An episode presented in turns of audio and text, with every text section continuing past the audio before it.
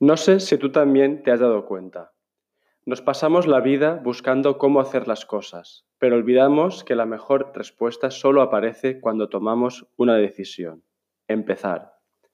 Este podcast quiere mostrarte mil maneras de hacer las cosas, mil maneras de crear y lanzar un proyecto, mil maneras de vivir haciendo lo que te gusta, con la intención de que llegue un día en que decidas experimentar y jugar con tu suerte, que descubras tu propia forma de hacerlo y vengas aquí a compartir tu historia. El único camino son todos los caminos. Pasen y escuchen. Aú, 1, 2, 1, 2, probando, ¿me oyes? Probando, te oigo. Bien. Hoy tenemos aquí a Ismael Alcina. Bienvenido, querido. Igualmente, muchas gracias por invitarme. Un placer. Hace tiempo que no nos veíamos y, y sé que te traes entre manos unas cositas interesantes. Qué guay. Oye, antes que nada, muchísimas gracias por este ratito de conversación. Vamos a ver qué sale, ¿no? Del tirón, súper encantado. Oye, ¿Dónde estás ahora? Ahora mismo estoy aquí en mi habitación en Barcelona, la habitación estudio, digamos. Barcelona, conectando Gandía a Barcelona, pero tú eres de origen de otro sitio, ¿no? Sí, yo realmente soy de Cádiz y, llevo aquí en Barcelona viviendo casi, diría que 10 años ya. Yo creo que casi ya. Ha pasado rápido. Y justo ahora vengo de allí, porque estamos aquí ya, llevo una semana por aquí ya otra vez establecido. O sea, Claro, la vuelta al cole, ¿no? Y a, empezar toda la, maquinaria. Exacto. Oye, ¿cuál, ¿cuál es la línea de bajo que más, que más te gusta? Wow, vamos al grano ya, ¿eh? Sí, tío. Pues. Sé que es una pregunta muy, muy difícil, entonces, si quieres, puedes acotarlo de ¿Cuál es la línea de bajo que más te ha gustado en los últimos tiempos o, de toda la vida, como tú quieras? Pues así, hago de pronto, porque soy el típico que me quedo pensando, ¿no? Y me cuesta como decidir siempre. Entonces, lo primero que me hago de pronto es de las primeras líneas que yo escuché, ¿no? Que yo recuerdo. Que esas son las que tengo la mejor más marcadas, así, de, con cariño. Y recuerdo las líneas de Carles Benavent, por ejemplo, el bajista que iba con Paco de Lucía, mm. que más que líneas son mm, obras de arte, pero...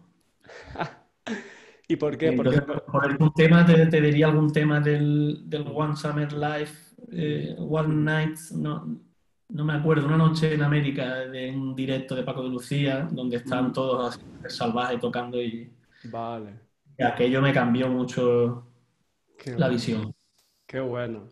Oye, para que los televidentes entiendan por qué te he preguntado esto de las líneas de bajo, que, no sé qué habrán entendido, pero bueno, bajo eléctrico, instrumento musical. Cuéntanos, Isma, em, ¿qué estás haciendo? ¿A qué te dedicas?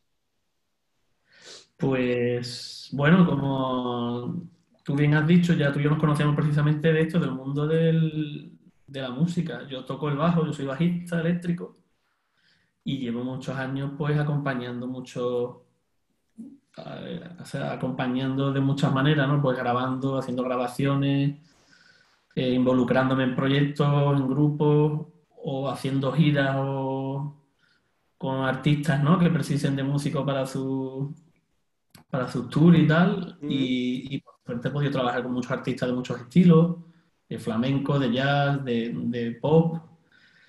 Y eso es como, bueno, una de mis vertientes, ¿no? El bajista. Luego, aquello lo extrapolé también a la educación porque yo hice magisterio de música hace muchísimos años ya. Y, también me gusta dar clases, entonces soy profesor en varias escuelas. Estoy aquí en la Escuela de Artes en Vivo del Prat, en Barcelona, el Prat de Llobregat. Y también desde hace poco estoy en el taller de Musics, en el superior de Barcelona, y en una plataforma nueva que se llama escueladebajistas.com. Mm. Sí, que es una, plataforma ahí de hace pocos años, con muchos cursos de, bajo, entre ellos los de flamenco que yo he ido aportando. Mm. Y, y también, pues, tengo otra vertiente que es la de compositor, digamos, desde hace unos años cuando terminé de estudiar en el SMUC en Barcelona, que para eso me vine aquí lo cuento, ¿no? Por si, ya que me estáis preguntando, por si, para que lo sepa la gente. Ya me quedé por aquí en Barcelona y aproveché el final de carrera para convertirlo en un disco y a partir de ahí la vena creativa empezó a, a funcionar y justo hace unos meses también he publicado otro disco, o sea que también voy publicando discos propios. Claro, que esa ha sido un poco la excusa, ¿no? Que te, que te escribí para, para que hablásemos sobre ese último proyecto discográfico y que nos hables un poco de, ese proceso, de, cómo es liderar un proyecto, de cómo organizarlo, crearlo, ¿no? Que, lo tienes por ahí, ¿no? ¿Nos enseñas? ¿Cómo es? Por supuesto. Por aquí lo tengo. A, ver, a ver, eso es. Esqueria. Esqueria, sí, señor. Qué bueno. Bueno, ahora nos explicarás. Bueno, antes que nada, felicidades por esa musicaza. Gracias, gracias. Cuéntanos un poco, Esqueria, ¿por qué? ¿Dónde nace eso? ¿Y quién ha hecho esa portada? vale, muchos datos, venga, voy soltando, ¿vale? Va, tira. Cuando ponga pesado tú me dices, lo digo por los espectadores. Pues a ver, Esqueria es, realmente el nombre de una isla que aparece en la segunda parte de la Odisea, ¿vale? La, Odisea de Homero. Mm. ¿Vale? Este mítico libro de los primeros, ¿no? Diría. Y entonces yo quería hacer un disco dedicado como a, mi, a mis orígenes. Mis orígenes básicamente son, es mi ciudad, ¿no? Que es Cádiz. Y, y al flamenco, que es a lo que yo empecé a dedicarme tocando el, el bajo, ¿no?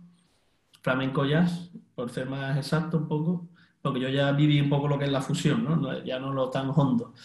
Entonces, es una manera de a través de este símil literario, pues hacerle un homenaje a mi tierra y a aquellos orígenes, pero no de una manera, ha sido original y literaria. Por ejemplo, hay unas investigaciones que dicen que esta isla, Homero, el escritor, pues se inspiró en, en unas posibles islas que existían en el final del mundo por entonces conocido, ¿no? Por la época griega. Y entonces puede que Esqueria pudiera ser Cádiz en un caso súper supuesto, ¿no? Fantasioso. Pero a mí me ayuda ese misticismo y esa fantasía un poco para hacer ese viaje de vuelta a Cádiz, convertirme en Ulises, ¿no? Como un alter ego así.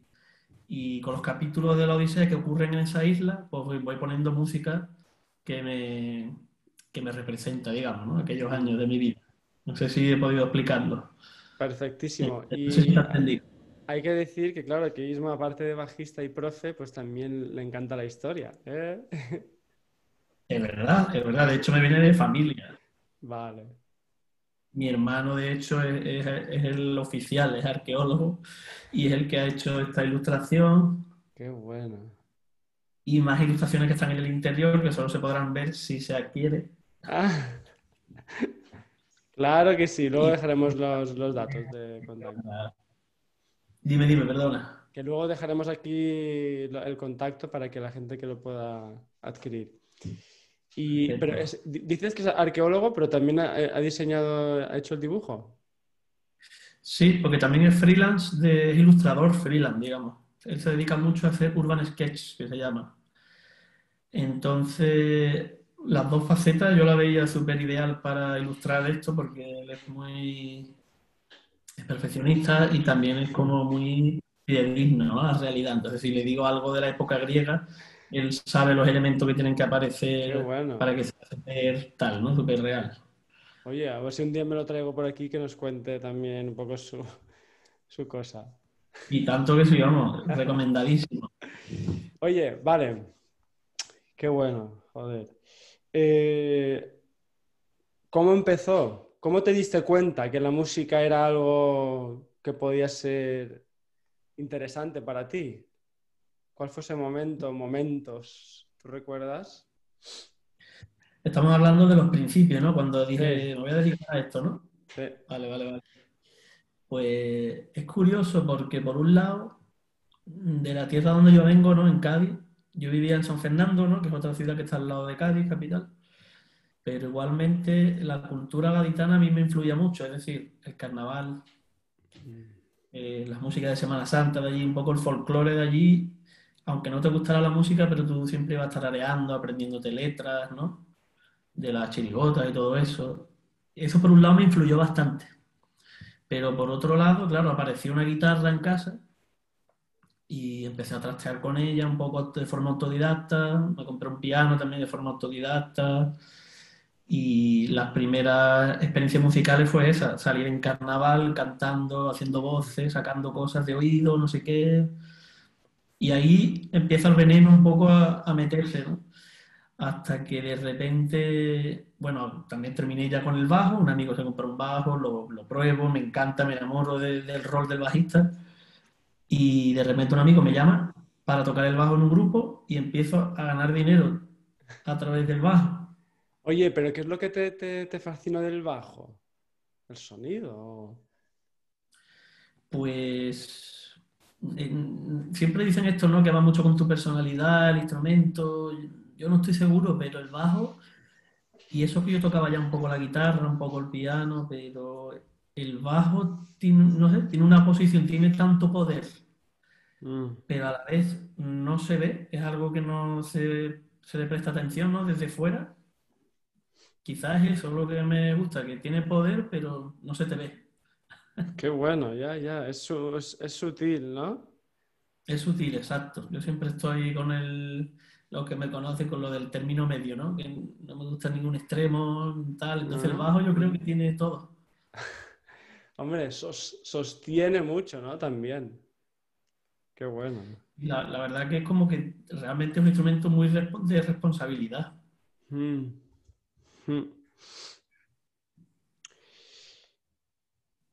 Y mm,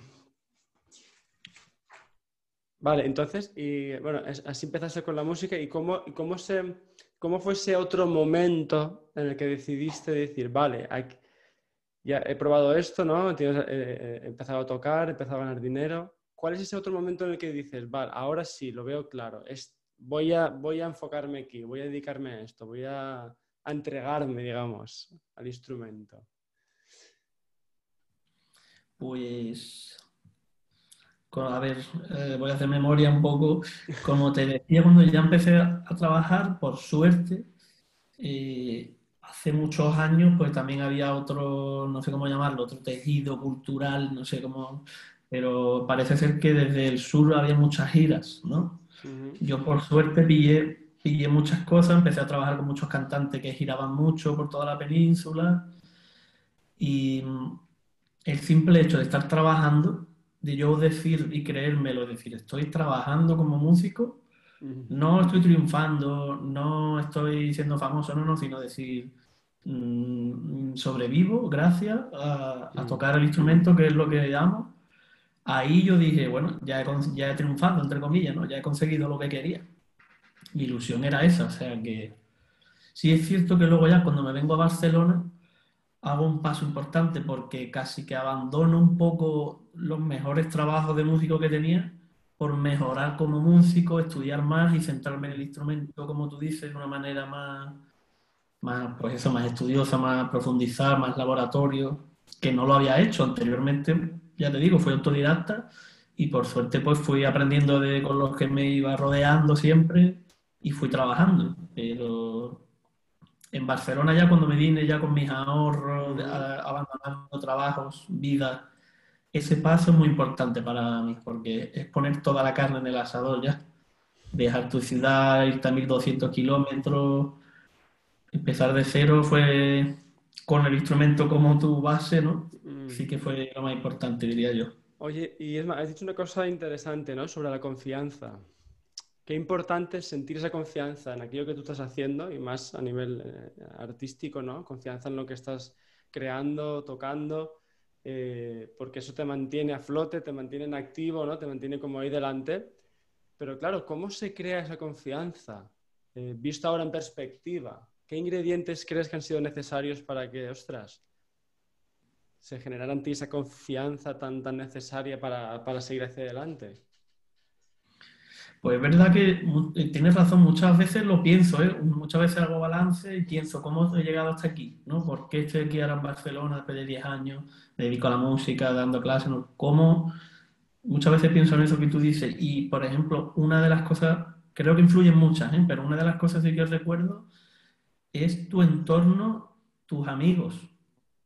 Y de hecho, los que confían en ti para, para llamarte, ¿no? Como músico, ¿no? Y que tus amigos, tus primeros, el primer grupo que te llama, pues este, yo recuerdo que me decía, me, presentaba ahí en sociedad a los colegas y me decía, mira, aquí tenemos a Ismael, él es bajista. No, yo le decía, tío, yo estoy empezando, yo no soy nada, no, no, soy bajista. Vale. Y él ya me presentaba como bajista, ¿no? Del grupo. Y mi tío, no estoy mintiendo, es verdad, eres el bajista de tal grupo. Y, hostia, y eso parece que no, pero va calando Claro, tío. Lo vas creyendo o vas teniendo confianza, teniendo autoestima. Claro, aquí hay dos cosas, ¿no? Una es que esa confianza se, crea también a veces desde fuera, ¿no? Que, es muy guay saber con quién te juntas. Pero también lo que has dicho de te lo, te lo iban diciendo, ¿no? Cuando a veces el entorno no ayuda, pues como que lo mejor es que nos vayamos diciendo, ¿no? A nosotros mismos esas, esas frases o esas, esas creencias un poco, ¿no? Por, muy locas que pueden parecer, pero para ir haciendo camino muchas veces, ¿no? Y sí, es verdad, verdad, porque sobre todo la música, eh, como todos los que nos están escuchando que se dedican a alguna cosa del arte sabrán, es un, es un trabajo o es un mundo que es una selva, es un, bueno, te tienes tú que inventar, que tienes que crear tu camino, ¿qué hago, no? Saludo a aquella persona, de repente toco con cuatro músicos y de ahí pues pueden salir otro proyecto nuevo y es un constante flujo de, no sé cómo llamarlo, de intenciones y de, suertes, de trabajo tuyo también en casa. Mm. No sé cómo explicarlo. Yo, por ejemplo, sí que yo pienso humildemente que se me daba bien, pero yo en casa pasaba muchas horas delante del espejo sacando todas las canciones, ¿no? De todos los discos. Y claro, cuando lo tocaban directo, pues sí, me decían, sí, sí, está súper bien, vente, te llamamos. Y si... Claro, también influye mucho la educación. Yo creo que es eso, porque a nivel familiar, pues siempre he tenido el ejemplo de mis padres y eso siempre influye a la hora, por ejemplo, de, pues de ser profesional, ¿sabes? No hace falta el, tener... ¿El ejemplo de qué? ¿De, qué han sido ejemplos? De, de, compromiso, digamos, de ser profesional, ¿no? De ser serio en los trabajos, mm. de currarte tu puesto, ¿no? Digamos. Mm. Puedes tener talento, no puedes tenerlo, pero hay cosas como básicas que, que tú me, que me conoces desde hace mucho lo sabes, como la puntualidad, o el llevar el repertorio ya escrito, aprendido, o ¿no? como tener una serie de, de clics, ¿no? Total. De list, como para presentarte en el ensayo y decir, este soy yo, ¿vale? Da igual el talento que tenga, pero entonces yo creo que eso también ayuda un poco. ¿eh? Creo, que sí, súper importante, ¿no? O algo tan simple como decir que vas a hacer algo y hacerlo. Totalmente. ¿No? Es como. Totalmente. Eso que, yo le digo mucho a los alumnos ahora, que parece que soy como un viejo, pero lo de la constancia, ¿no? La constancia y, autonomía. Es muy difícil todo eso hoy en día con tantos estímulos y. Vale, ostras. Es que has dicho muchas cosas, ¿no? El entorno, las intenciones. Entonces hay que tener claras las intenciones y, pararte, y muchas veces no, pues nos tenemos que parar a pensar cuáles son mis intenciones, ¿no? ¿Qué quiero? ¿Qué quiero hacer con esto? ¿Qué quiero hacer con, con ese talento? La buena suerte se crea, ¿no? No hay que esperarla.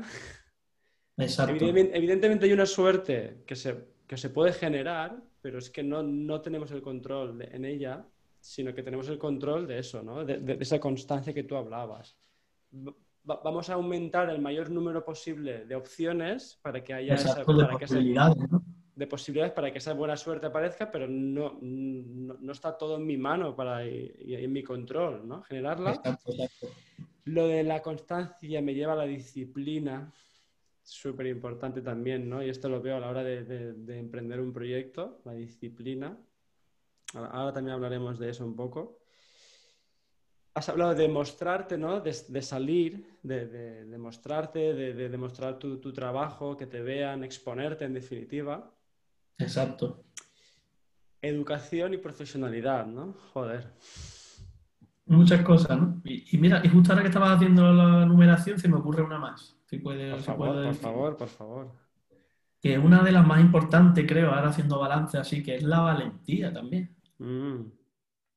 El decir, bueno, mm, no voy a estudiar una carrera que me va a dar un- una estabilidad, sino yo quiero eso que me gusta. Y voy con toda la de la ley para adelante, ¿sabes? Porque, por ejemplo, eso en casa te tienes que enfrentar a eso, ¿no? Mm. no, yo no voy a estudiar ingeniería ni medicina, yo quiero ser músico. Entonces ya de entrada, socialmente, no es que esté muy bien aceptado eso, ¿no? Entonces la valentía también, también la veo importante. Qué bueno, hombre, y también eh, en esta situación, ¿no? Y en este futuro tan incierto y cambiante. Y ho- hoy en día, ¿no? Que aparecen tantas nuevas profesiones y oficios nuevos eh, que hace pocos años no, no existían, ¿no? También creo que se requiere mucha de esa valentía. Hay oficios antiguos como el arte, la música, ¿no? Que digamos siempre les acompaña esa, esa duda, ¿no? Eh, o ese, o ese prejuicio. Em, Sí, sí, sí. pero creo que es eso, ¿no? Es verdad que hay, hay mucho trabajo por hacer en que cuando un chaval, ¿no? Eh, se plantee qué, qué quiere estudiar, pues tenga, la, tenga, el- bueno, vea y confíe en que su talento puede ser una opción dedicarse a ello, sea el talento que sea, ¿no? Y, y otra de las cosas que también eh, seguro que, bueno, recuerdo hablarlo contigo muchas veces en el, en el plano pedagógico, digamos, que siempre se habla de la motivación, ¿no? Como centro de, del aprendizaje, ¿no? Para poder asimilar las cosas rápidamente. Eso también influye mucho. O sea, un, un músico no echaría tantas horas ni iría a fondo perdido años y años y años si no le encantara, si no fuera feliz, ¿sabes? Ser feliz haciendo lo que hace. Ya. Eso también es muy importante a la hora de trabajar y que pasen los años y diga, me da igual, soy feliz, ¿no? Estoy haciendo lo que quiero. Claro, es verdad, nos mueve esa felicidad, ¿no? Ese sentirnos bien y también que al entregarlo, ¿no? También te hace sentir bien porque hacemos sentir bien, ¿no? A otras personas. En, en una de las últimas entrevistas hablábamos de, sobre el talento como generosidad. Eh, el talento humano eh, es generoso o no es en ese sentido, ¿no? Es, eh, entregamos o, o nos dedicamos tanto a ello porque hay algo que nos llena. Es verdad, o sea, interesante. No sabría ahora qué, qué aportar nuevo ahí, pero No, no, pero sí que te quería preguntar, porque mm, ¿qué pasa, tío? Que la gente muchas veces se raya con que cuál es mi talento, dónde está, Dón- o dónde lo encuentro, porque hay esa lucha interna con eso, desde tu experiencia. No sé. ya, ya, ya. Yo, yo creo que estamos como muy bombardeados, yo creo, por, por el capitalismo. No, no, no podemos salir de ahí. Entonces, también hoy día, porque por un lado hay una cosa muy buena, que es que te puedes inventar tu trabajo, ¿no? Con esto de las tecnologías ahora puedes crear nuevas. Entonces, da la sensación, mirando un poco las redes, de que todo el mundo le va muy bien, ¿no? De que, de que todo el mundo es un crack o una crack, ¿no? Y, y yo creo que eso hay que estar fuerte, porque hay, supongo que hay personas más débiles que, bueno, yo me incluyo, que nos hacen daño a veces, ¿no? Ver tanta, tanta, tanta, tanto fomento del, del muéstrate, del, del triunfa, de ser un especialista crack en algo. Y se nos olvida muchas veces lo que hablábamos antes. Ser feliz. O sea, es muy fácil decirlo, pero me refiero dedicarte a lo que te haga feliz. No pienses en sus consecuencias. Bueno, a no ser que se te haga feliz ser asesino, pues eso tendrías que Claro, Pero claro. no, no pensar en el- la consecuencia económica, ¿sabes? Porque si eres feliz haciéndolo, ya va a salir, la economía va a salir ya. Buenísimo, Isma. Eso es, tío. Me estoy dando cuenta en todo, con todas la- las personas que voy entrevistando, hay, hay algo común en eso que acabas de decir, tío. Primero está el, ese disfrute, esa conexión, ese placer, ese, ese- esa, sí, esa entrega, digamos, espontánea a algo que simplemente te gusta hacer, ¿no? Totalmente. Y estamos como educados al no, al no, eso que te gusta, pues te gusta, pero bueno, es tu hobby, déjalo ahí y tal. Y, y hay que. Es verdad, tío, es verdad, porque. Y si no, te dicen que si eso te va a dar de comer, ¿no? Que si eso te. Y, y ya te... y entonces te invierte en el orden. Y te meten, Exacto. como tú decías, te meten la, la preocupación económica en primera. Digo, entonces te dices, hostia, si eso que. Si, si, si, si, si el talento que tú tienes, si no te da dinero ya, es que entonces no sirve, es que no vale, es que no me interesa, es que entonces ya no, tienes que dejarlo y tienes que buscar tal. Es como, guau. Yo me estoy dando cuenta entrevistando ¿no? a, a todos vosotros que, hostia, es al revés, tío. Centrémonos primero, ¿no? Eh, es que también eso lo he hablado con Elena de Cristo, con Carlos Cuenca, que, también ha pasado por aquí y que tú lo conoces. Ujú. Hablaba de eso, tío. Primero el corazón, primero vibra. Y luego el dinero, cuando, cuando te entregas a eso, digamos, el dinero es inevitable. Pero claro, esto de que el dinero es inevitable, que tú también lo has dicho, es, eh, es como muy loco, ¿no? De alguien puede pensar, pero, pero ¿cómo, ¿cómo va a venir el dinero porque sí? Exacto, y porque si no vendrá, vendrá porque como te gusta lo que haces, pues seguro que te vas a buscar la vida con eso que te gusta. Y como el dinero hace falta, porque en esta sociedad la hemos inventado así, pues seguro que haciendo lo que te gusta encontrarás una manera de recibir ingresos haciendo lo que te gusta. Si no es suficiente, si no, bueno, pues ya te reinventarás, ya te estudiarás, pero Claro, porque lo que te mueve es esa pasión, ¿no? Es ese fuego, es ese, ese, ese sentirte bien haciéndolo y entregándolo, ¿no?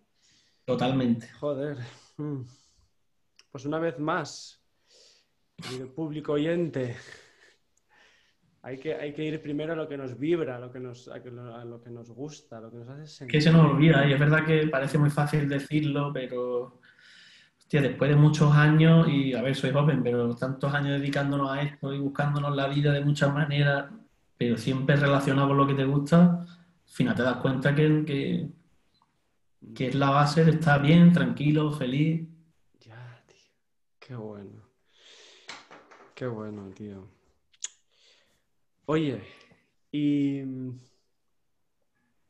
en, en todo este proceso, tú también sabes que hay momentos de dudas, ¿no? De inseguridades, de... Porque claro, si ya de base nos dicen, ¿no? No- no- nos enseñan que, que- que todo es al revés, pues bueno. eh, Entonces, Isma, tú en esos momentos de, de bajón o de dudas, de inseguridades, ¿a qué, a qué te cogías? ¿A qué, cómo, te, te- te mantuviste ahí en primera línea? ¿Cómo seguiste tocando, estudiando? ¿Cómo decidiste venir, pues, da- pues dar ese paso, ¿no? Salir de- de Cádiz y venirte a Barcelona. No sé, ¿qué te guía a ti? ¿Cuál es tu estrella polar? Buena pregunta. Pues, pues, pues, pues, yo es que creo que, ya te digo, eh, siempre he intentado, como en mi caso, que se me escapen el menor número de cosas posible, ¿vale? Entonces, si yo ya soy consciente de que me dedico a una profesión que es inestable, eh, pues, por ejemplo, te digo un ejemplo súper mm, básico, hacerme, hacerme unas cuentas, a ver este mes qué voy a ganar, qué voy a necesitar, qué viene. Empezando por ahí, empezando por ahí. Muy bien. Entonces te quiero decir, como una especie de previsión, un poco de previsión y también un poco de, una cosa que me he dado cuenta hace pocos años, de aprovechamiento de nuestras capacidades. A ver, a ver, desarrolla. Eh, o sea, eh, yo ya me di cuenta que solo tocando, a mí, a mí, a Ismael, ¿no? No, no me iba a motivar siempre ganarme la vida solo tocando, ¿sabes? Es solamente una faceta, ¿no? Mm, En las miles que hay dentro de la, de la vida, bueno, y en concreto dentro de la música, del arte. ¿no? Entonces, eh, claro, cuando tenía dudas, pues claro, pues era, era consciente de que, vale, tocar es una, pero componer es otra, arreglar es otra, eh, grabar en casa es otra, dar clases es otra, y cada una se abren muchas más flechas. mm, Entonces el miedo a mí se me va cuando más o menos soy previsor, ¿sabes? qué bueno. Es mi personalidad, ¿eh? O sea que...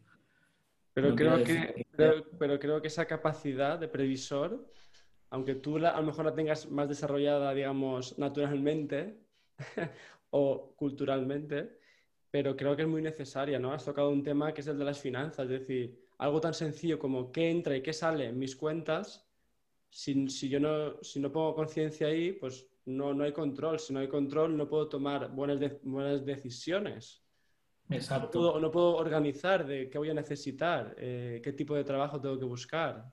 Entonces, eso me parece esencial, ¿no? Eh, digamos, eh, saber un poco de Excel es como básico, básico, esencial cuando emprendes. Exacto, exacto, porque el arte siempre nos rodea esta imagen de bohemio, de, de hippies y de que me parece muy bien, ¿eh? porque, porque es así, porque hay que tener un poco de eso para que sea interesante la vida, pero, pero no, mi visión era esa, no dejarme llevar 100% por, mm.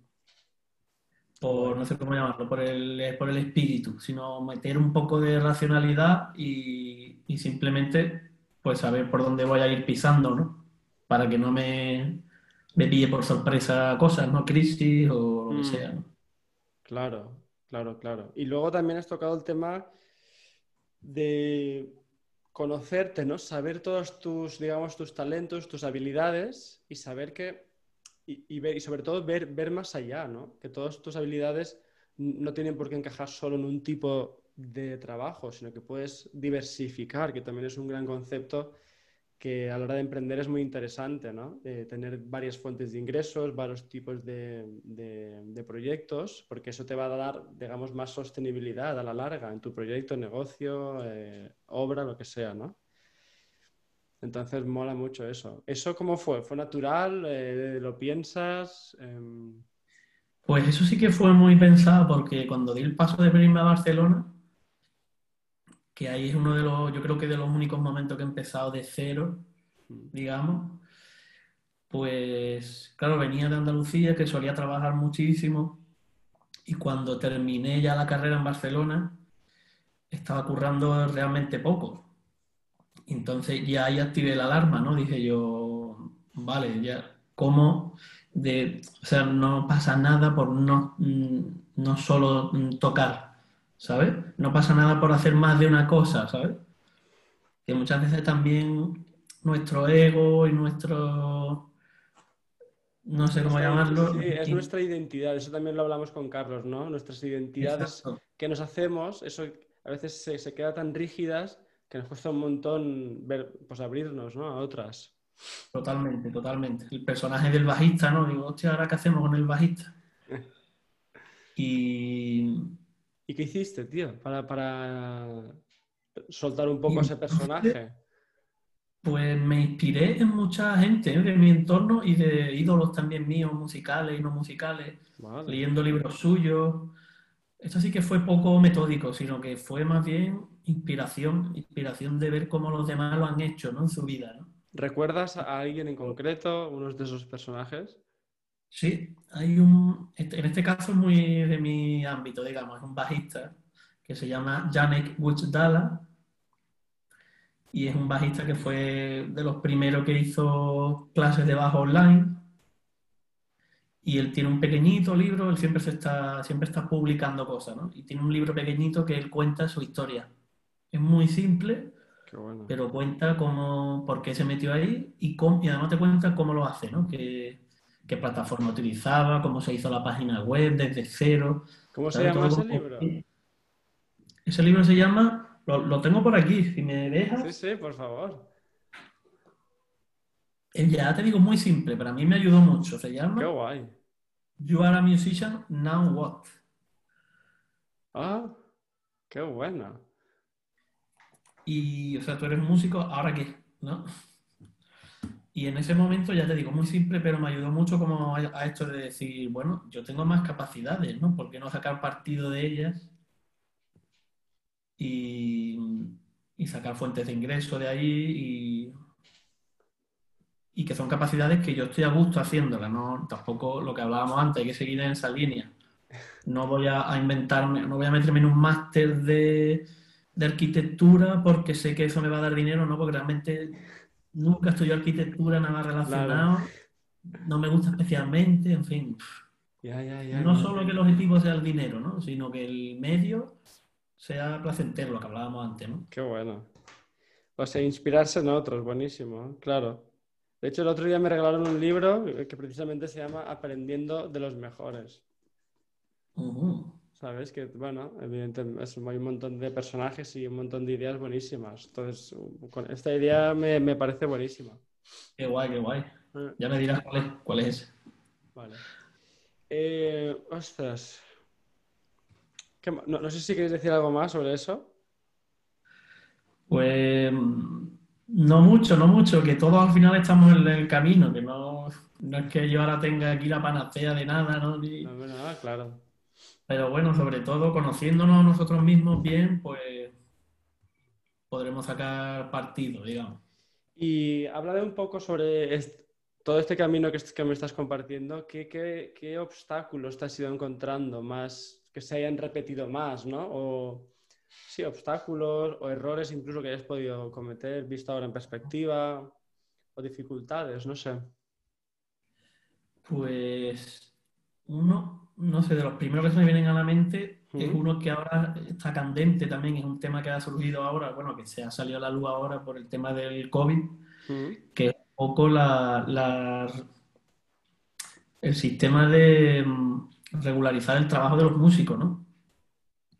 mm, Yo, por ejemplo, como te hablaba antes, que intento hacer las cosas, pues, lo más legal que se pueda, eh, ser previsor, ¿no? Tener todos los papeles en orden, ¿no? Este tipo de personalidad.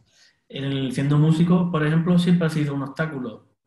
Eh, tenemos el régimen de artista, pero no todo el mundo te contrata a través de ese régimen. mm. Eh, hay gente que te pide factura, hay diferentes regímenes de autónomos, ¿no? Ya tú lo sabes, eh, co- cooperativas a través de las cuales facturas, empresas a través de las cuales facturamos.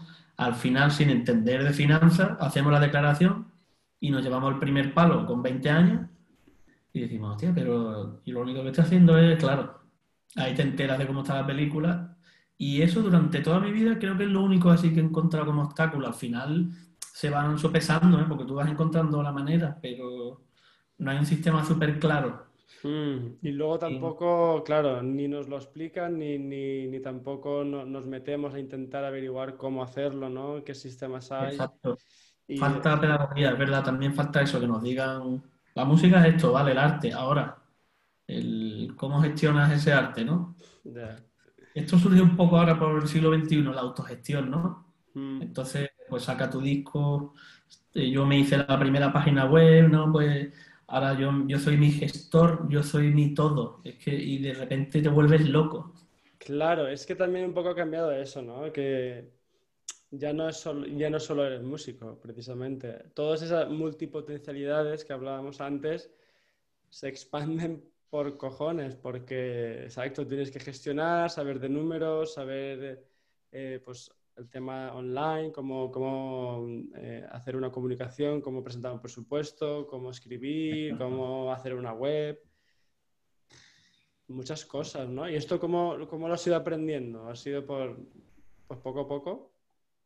Pues bueno, eh, poco a poco, autodidacta también, y por bueno, por suerte hoy día por internet se puede aprender de todo, ¿no? Tutoriales, o le preguntas a tu amigo que ya ha habido alguien que lo ha hecho hace años atrás y es, y es máquina haciendo eso. En fin, al final entre todos, preguntando, autodidacta, no sé qué, y, y es fácil, entre comillas, si te pones, lo haces realmente. Pero claro, luego a lo mejor llega el momento, eh, como este segundo disco, que delegas un poco, ¿no? Y, y cuentas con un diseñador de verdad, Vale. con un fotógrafo de verdad, con- entonces ahí se notan también los resultados y yo también quiero darle valor a eso, ¿no? A- Buenísimo. Eso es muy importante, Isma, porque al principio, cuando empiezas, evidentemente, eh, hay que invertir, ya sea para formarte y saber cómo, ya sea para eso, comprar un dominio, ya sea para, sí, ¿no? Hacer cuatro gestiones básicas, es, es- es Claro. importante. Al principio sí que hoy en día, por suerte, hay muchas herramientas que tú te lo puedes hacer pues, tú mismo, ¿no? El, el Juan Palomo. Pero es verdad que eso para empezar, ¿no? Eso es para... eh, si vas en serio, ¿no? Si, si dedicas y, vas construyendo un proyecto cada vez más sostenible, eh, llega un momento muy natural que tienes que empezar a delegar, que también es otra habilidad, aprender a delegar, cómo organizarlo, porque entonces ya entra cómo delegas, cómo comunicas, eh, ¿no? También hay unos retos ahí muy, muy tremendos. Y me ha gustado mucho eso que dices porque entonces el trabajo, la calidad hace sube, ¿no? Exacto. Sobre todo si ya pues, cuentas con un equipo con el que vibras y que van, vais al mismo sentido, ¿no? Pero si vais al mismo sentido es porque tú, también a veces es un trabajo bueno para que todos vayan, digamos, en la misma dirección, ¿no? Sí, bueno, creo, o, intentar al menos contar con esas personas que conectan contigo, ¿sabes? También mm. me he dado cuenta de eso, a lo mejor hay gente con la que te gustaría trabajar, pero realmente no la conoces de nada. Pero hay otra gente que tienes cerca que conecta mucho contigo o, tú con ellos, ¿no? Y que realmente de ahí salen cosas, salen cosas. Cuéntame. mejor de lo que te esperaba y mejor de que lo que tú te crees que va a ocurrir si trabajas con X personas. Vale. Cuéntame los retos de lo que es el trabajo en equipo, a nivel artístico, a nivel también de, proyecto? Wow, pues hay muchos, muchos retos. Yo, por ejemplo, como te contaba antes de empezar la entrevista, ¿no? Ese reto yo me lo encuentro haciendo mi disco, ¿no? Mi disco no es mi, fuente de ingresos prioritaria, digámoslo así, mm. pero sí que mm, ha sido un gran aprendizaje, ¿no? A la hora de contar con los músicos, todo lo que lo envuelve, ¿no? El ilustrador, diseños, el de, el de la fabricación, la discográfica. Mm. El reto, el reto para mí sobre todo es la comunicación. Porque siendo yo el que quiero el resultado, ¿no?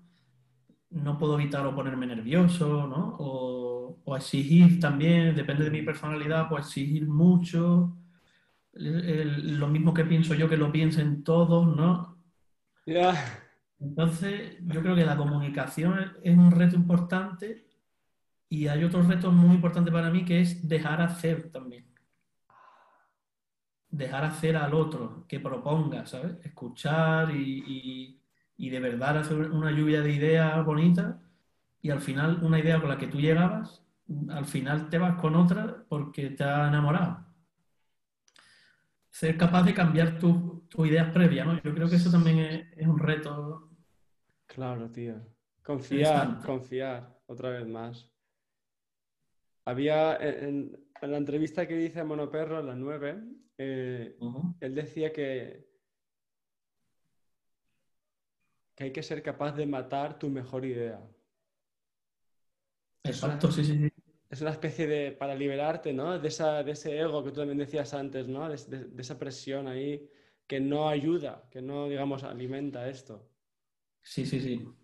Qué bueno. Yo lo valoro, ¿no? Valoro mucho el trabajo en equipo porque esta cosa, por ejemplo, que yo lo entiendo, que es un disco de mi música, ¿no? Que está, el proyecto es a mi nombre, entonces yo entiendo que, que la involucración de los demás sea la que es, no puede llegar a más. De hecho, eh, yo invierto económicamente bastante para que así sea, pero claro, en un momento que estás tú en casa componiendo, pensando el diseño, pensando el título, pensando no sé qué, qué día lo cuelgo, cómo hago un vídeo, son tantas cosas que se agradece mucho el trabajo en equipo. Y realmente, bueno, tú tener claro varias cosas a grandes rasgos, pero luego los demás que te aporten ideas, porque realmente mm. no merece la pena, no merece la pena que yo, una sola persona, intenta hacerlo todo. Es bonito, ¿eh? se aprende mucho, te exprimes mucho, pero hay veces que se pasa mal a nivel emocional. Claro. Incluso, aunque estés solo, a mí me pasa, ¿no? Eh, es muy importante ese diálogo, ¿no? Con tu gente, tu comunidad, o la gente que... Porque es, verdad que, uno solo no, no, llegamos a todo, ¿no? Entonces, en ese diálogo es cuando también aparecen cosas muy interesantes. De hecho, te quería preguntar, eh, a nivel de promoción del disco, ¿no? De, la música, eh, por ejemplo, va, te pregunto algo muy concreto. ¿Por qué cuando tú generas contenido, ¿no? Compartes cosas sobre el proceso, sobre tu música en redes sociales, ¿qué te hace elegir un tipo de contenido u otro? ¿O cómo sabes que esto le puede interesar más a la gente que te sigue? ¿Cómo sabes que ese contenido es más interesante que otro? ¿Cómo, no sé, cómo piensas estas cosas? Es muy interesante porque, ya te digo, mis discos es en un ámbito muy concreto, es una música instrumental, digamos, jazz fusión o flamenco jazz, ¿no? Realmente yo sé que le puede gustar mucho a los, a los músicos, que el público, bueno, que el público puede llegar a ser o músicos o melómanos, no, melómanos, ¿no? dedicados, eh, aficionados, ¿no? A la música y al arte en general. Entonces es difícil porque solo pienso, digamos, en esos dos públicos. No me imagino, por ejemplo, que...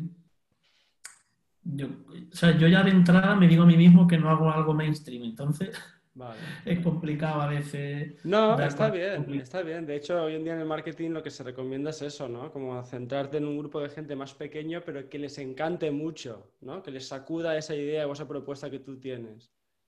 ¿Cómo, pues ¿Cómo, intuyes tú, cómo hueles qué es lo que les puede interesar a la hora de, crear contenidos o de compartir un mensaje? Pues a lo largo de todos estos años, desde que saqué el primer disco y tengo mi YouTube y tengo los canales así como en orden, digamos, siempre colgando cosas mm. relacionadas con mi carrera, yo veo la respuesta de la gente, ¿no?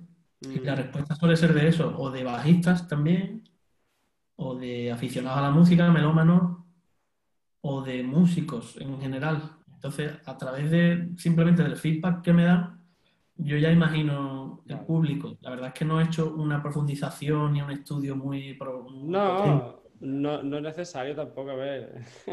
Pero sí que es mola que eso lo tienes en cuenta, ¿no? Que escuches el feedback y para tener feedback tienes que lanzar primero. Supongo que aprendiste, ¿no? al principio de ir lanzando, probando, viendo la gente a qué reaccionaba más, ¿no? ¿Qué es lo que te comentaban? Exacto, exacto. Y por ejemplo, no, le tengo miedo ahora pues a, hacer quizás la promoción un poco más mainstream, aunque el producto luego sea muy concreto. Pero sí que me gusta hacer, por ejemplo, aportar humor a la promoción que haga. Si hago la mayoría de mis vídeos, pues intento que sea yo muy natural y muy y un poco de chistes por ahí o de enganchar a la gente con una forma de editar el vídeo muy dinámica también, ¿sabes? Vale, vale. Porque tú has visto que eso mola más y, que evidentemente tienes el potencial. Aunque aquí estás un poco serio, ¿eh? Aún no has contado ningún chiste. Es que con la entrevista me pongo nervioso, tío. Es una cosa muy, muy profunda. claro, es que yo también he preguntado unas cosas que, joder. Claro, tío, estoy escarbando ahí dentro de mis cloacas y...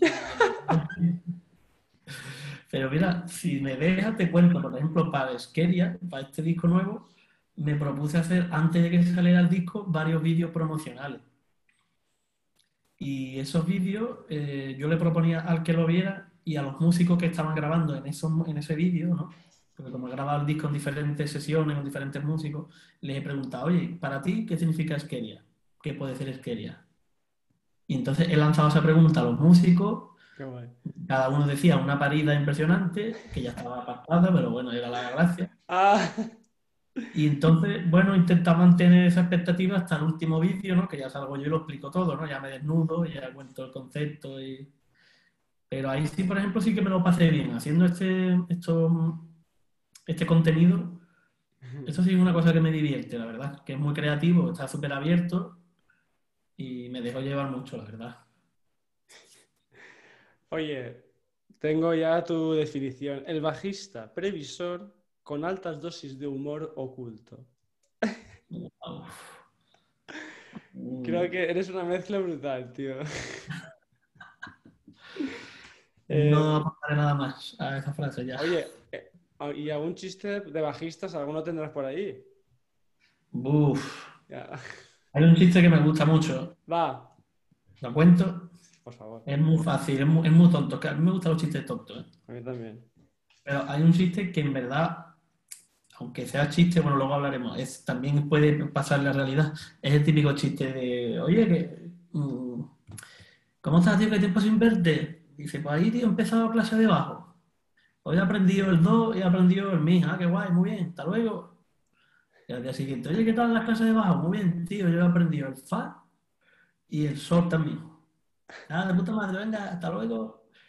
Y al cabo del tiempo ya se lo encuentra y dice, tío, pero ¿qué tiempo sin verte, tío? ¿Dónde estás metido? Y dice, ¿sigue con las clases de bajo? Y dice, que va, ya me empezaron a salir conciertos ya y las dejé.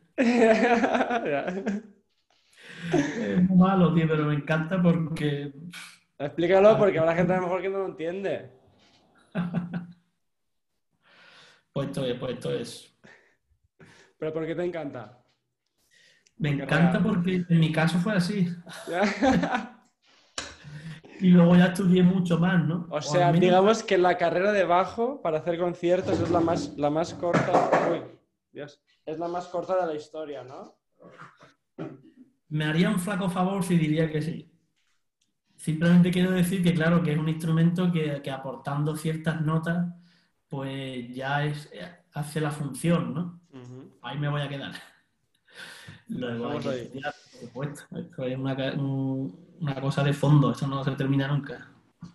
Oye, que si te, si te parece, vamos yendo hacia la coda final de esta, de esta línea de bajo improvisada. Eh, músico, profe, compositor, creador de contenidos, humorista oculto en la intimidad. Eh, con toda esta situación así actual de tanta incer- incertidumbre a, a nivel profesional, ¿no? Y bueno, en verdad que siempre ha estado, ahora simplemente se ha hecho mucho más evidente. Eh, ¿Cómo te lo vives tú? ¿Qué preguntas te estás haciendo sobre esto? Y mm, no sé, ¿intuyes algo de hacia dónde vamos o qué, qué será importante en un futuro cercano? Pregunta más profunda, tío. De verdad que así no hay quien saque el humor, tío. Esto no... Sí, Ya, ya, ya, será que yo soy profundo al final y estoy ahí... Estoy cómodo. Bueno, profundo y previsor. yo creo que mm, viendo todo esto, como hablábamos antes de la entrevista, te contaba, está siendo tan, tan profundo, valga otra vez la palabra, existencialmente, que todavía no tengo el, la previsión, porque, porque ahora me estoy viendo como en las películas, ¿no? Pues en casa, conectado a una máquina, ¿no? Entonces, esas cosas que nos gustan de la vida, que es, pues, los humanos, salir, encontrarnos, el- la tierra, el campo, el mar, yo qué sé, la cervecita, el, por decirte, ¿no? El, el, el compartir, ¿no? El comunicar, básicamente. Pues como eso se está, veo que se está perdiendo.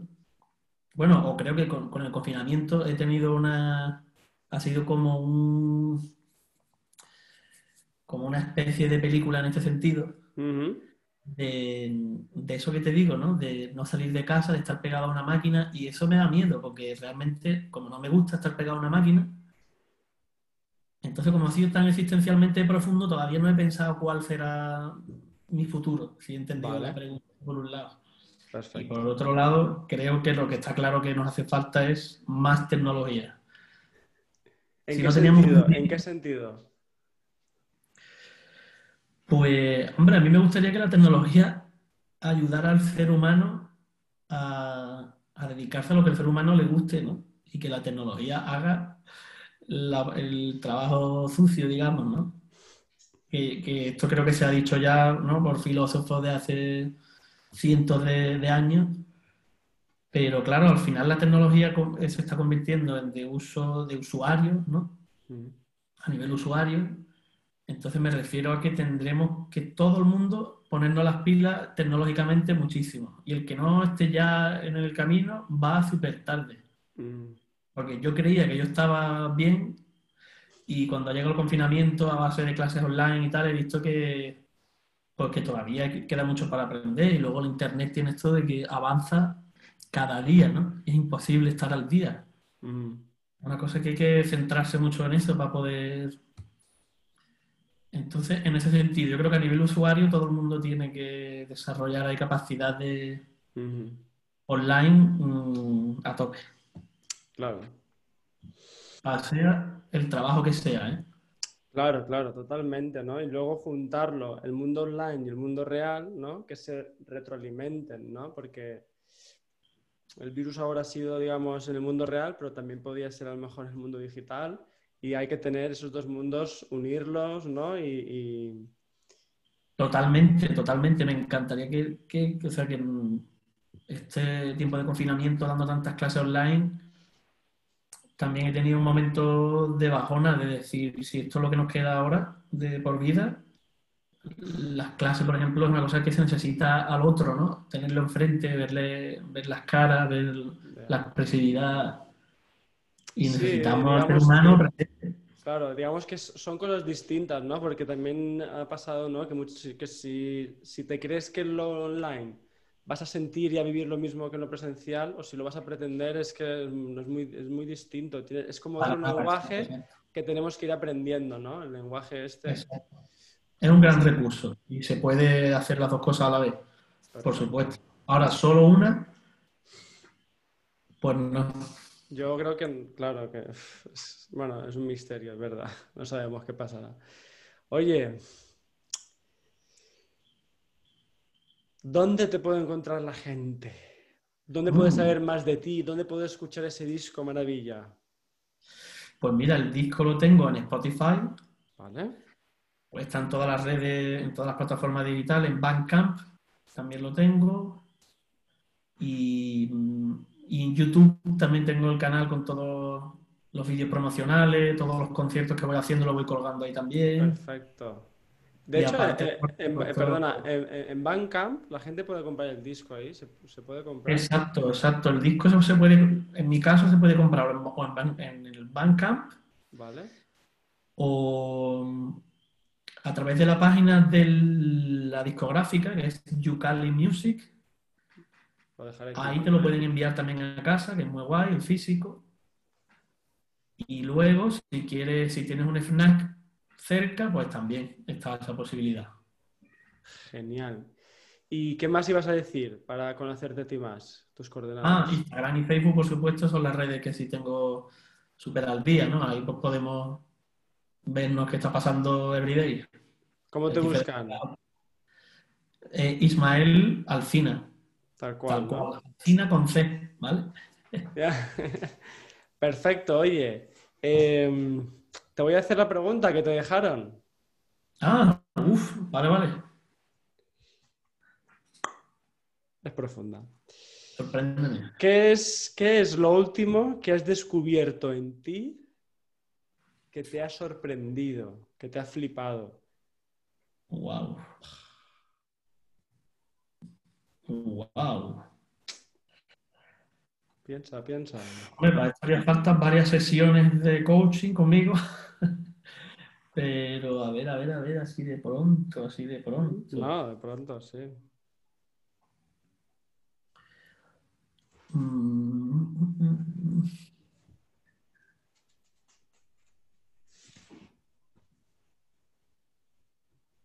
Pues mira, me baso en lo que me está pasando, que aunque pasen los años, sigo igual de indeciso. Eso, te- eso es lo que te ha sorprendido de ti, ¿no? Que sigues igual de indeciso. Ole, ole y ole. Qué bueno. ¿Entre qué y qué? Buf, es que como me des dos, ya, ya, ya tenemos el lío formado. Ya, ya. Vale, vale. Hostia. Como me des dos opciones ya. Se forma el lío, ¿no? Vale, vale. Ahí queda. Podríamos Oye, más, pero igual no es el, no es el momento, ¿no? Ya. en, ot- en otra. ¿Y qué preguntas le dejas al, al la o el siguiente invitado? Pues mi pregunta va en otro sentido, también es por- para mí es muy profunda, ¿eh? Claro. pero bueno, es, ¿eres más de vino, eh, perdón, eres más de queso o de jamón? Hablando de indecisiones, ¿no? Qué huevo, Eso. tío. Qué bueno. Vale, perfecto. Se la traspasaré y, y te diré a ver cómo ha quedado. Me, encantaría. Se me ha ocurrido un chiste, tío, escuchándote. A ver, ¿Cuál es el colmo de los colmos de un bajista? ¿cuál? Tener un bajón. Bien, Es que- tío. Antes lo has dicho, tío, digo, hostia, claro, tío. Buenísimo. Es Vale. verdad, es verdad, tío. Es que, que al final el humor, mm, el presentador tampoco estaba nada mal, ¿eh? Oye. Isma, un placer, tío. Un placer. Un placer. Igualmente. Por este. Mil gracias por invitarme, que me encanta hacer una entrevista súper súper profunda, interesante, como nunca, como nunca me la han hecho, ¿verdad? Me quedo, a ver, con muchas cosas, pero a ver qué te parecen estas ideas, ¿no? Eh, la importancia del entorno, con quién te rodeas, con quién te juntas, la importancia de qué te dices, qué, qué te dicen y qué te dices a ti mismo. Eh, las intenciones, cuál es tu intención en, la- vida y en, y en lo profesional, la constancia y la disciplina como, sí, como armas para que aquello que tú quieres hacer ocurra, ¿no? Y no esperar a la suerte, sino crea tu propia buena suerte a través de la, de la constancia y la disciplina. Hemos hablado del mostrarte, de la educación, de ser profesional, de la valentía también, ¿no? El, el- el- el echar un paso hacia adelante. Has dicho dos cosas muy interesantes también, como son eh, ser consciente de tus finanzas, saber qué sale, qué entra, tener un, ser un poco previsor para poder tomar esas mejores decisiones y aprovechar todos tus talentos. Eh, a veces creemos que solo tenemos un talento o una habilidad y no, obsérvate, pregúntate en qué eres bueno, en qué eres muy bueno, en qué eres tremendo, qué te gusta hacer sobre todo. Y si quieres, orienta eso hacia una, hacia un- una profesión, hacia, un tal- hacia una fuente de ingreso, ¿no? Y que puedes, digamos, diversificar tu fuente de ingresos para que tu proyecto profesional sea sostenible a la larga y, y nos des muchas alegrías. Y bueno, a la hora de trabajar en equipo, confiar, dejar hacer y comunicación. ¿Qué te parece? Muchas cosas, muchos aprendizajes. Cuántas cosas, Jolín. Así que Isma, muchas gracias por este ratito. Placer. gracias, de verdad, súper a gusto. Hace tiempo que no nos veíamos. Y oye, ¿con, con cómo quieres que, que- que hagamos un final? Pues no sé, tío, algo. Te iba a decir hacer eh, un bis, un bis final, pero aquí no podemos tocar, aquí no tengo nada preparado para enchufar. Ya, tío.